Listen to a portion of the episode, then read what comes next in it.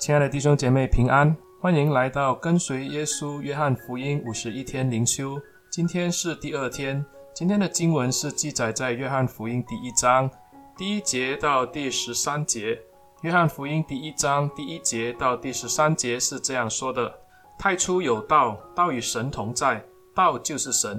这道太初与神同在，万物都是借着他造的。凡被造的，没有一样不是借着他造的。生命在他里头，这生命就是人的光。光照在黑暗里，黑暗却不接受光。有一个人是从神那里差来的，名叫约翰。这人来唯要做见证，就是为光做见证，叫众人因他可以信。他不是那光，乃要为光做见证。那光是真光，照亮一切生在世上的人。他在世界，世界也是借着他造的，世界却不认识他。他到自己的地方来，自己的人倒不接待他。凡接待他的，就是信他名的人，他就赐他们权柄，做神的儿女。这等人不是从血气生的，不是从情欲生的，也不是从人意生的，乃是从神生的。今天的经文就读到这里。今天我们来到约翰福音第一章。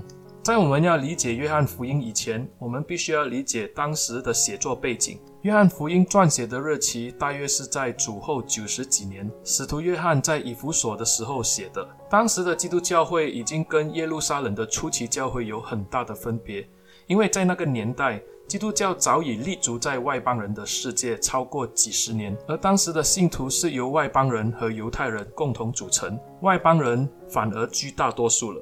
因此，当约翰要写信给这一些外邦的信徒，他们都是在希腊的教育背景之下成长，犹太文化对他们来说是一个陌生的文化。所以，当使徒约翰要向他们介绍耶稣，他就必须以希腊人熟悉的字眼和术语或者思维，把耶稣介绍给他们。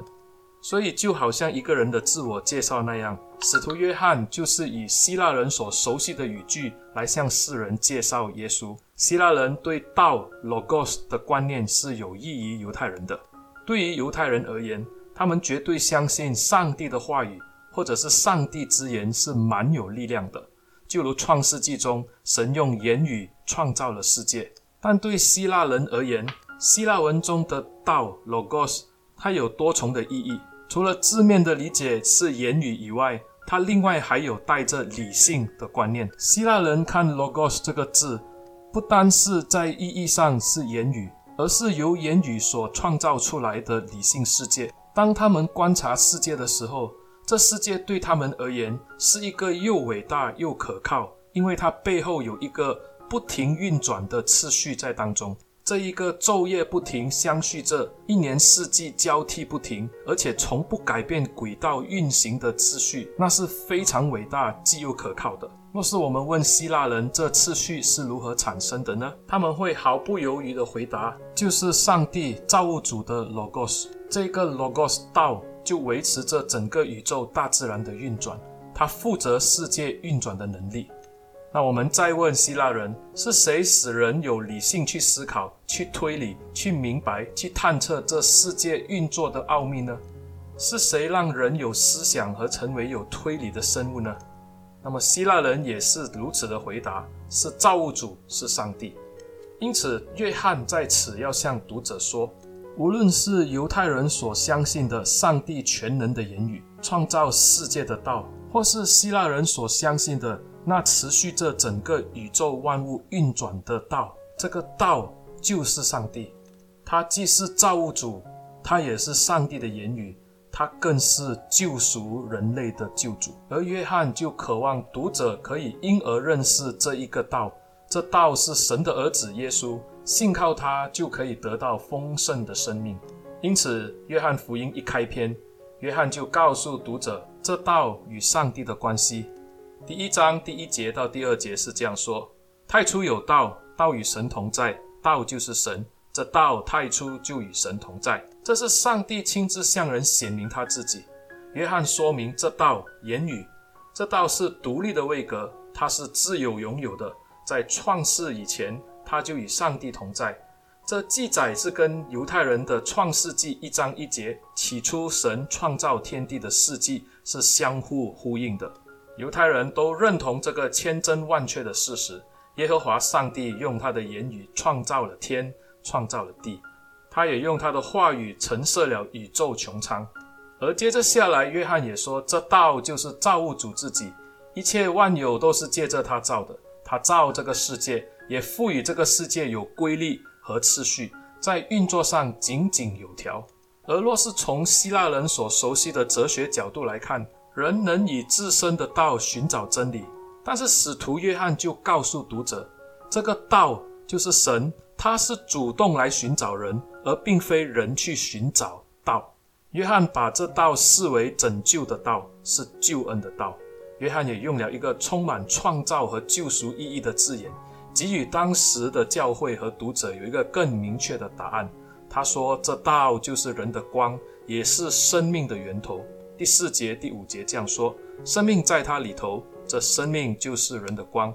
光照在黑暗里，黑暗却不接受光，因为这道还成了肉身，降临在他所创造的世界。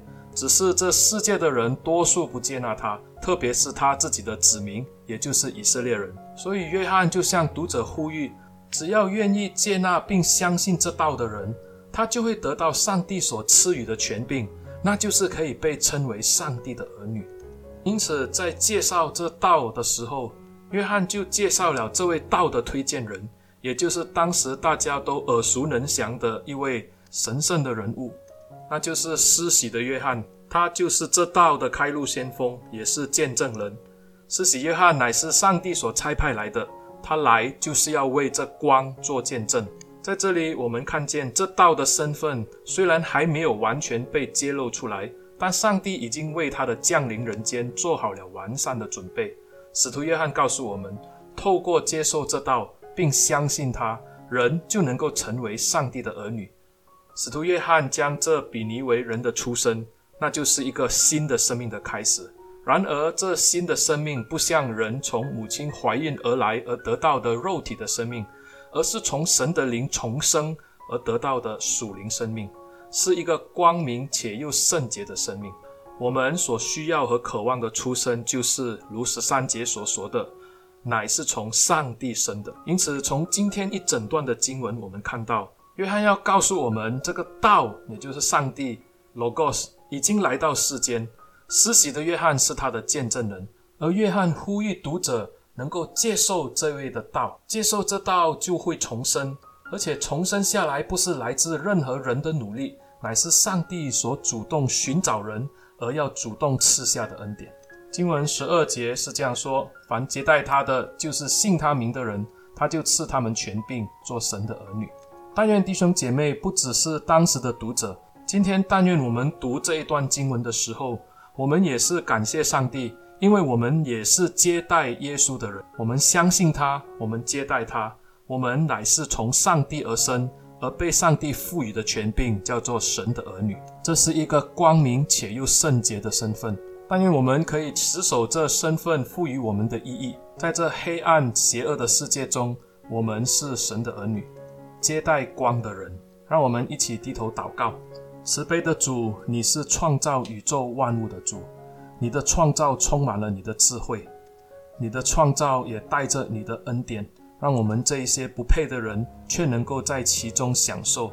主啊，我们晓得这个世界因为罪的缘故被玷污，但主你却不辞劳苦，千辛万苦地把你的儿子降世为人，道成肉身进入我们的生命的当中。主啊，但愿我们能够看重这属灵的生命，我们在你的里面领受了这平安。领受了这恩典，但愿我们也能够把它传给那些还未相信你的人。求主赐我们勇气，也开我们的眼睛，让我们愿意为主做见证人，好像主你当时选召施洗的约翰那样。感谢主，奉耶稣的名祷告，阿门。亲爱的弟兄姐妹，谢谢你们的收听，欢迎你们把这个音频分享出去，特别给你们教会的弟兄姐妹、你们的朋友或者你们的同事收听。也欢迎你们可以在留言处留下你们一些的感想。若是你们还没有订阅的话，也请求你们可以订阅我的频道，以便可以天天灵修。谢谢你们，愿上帝祝福你。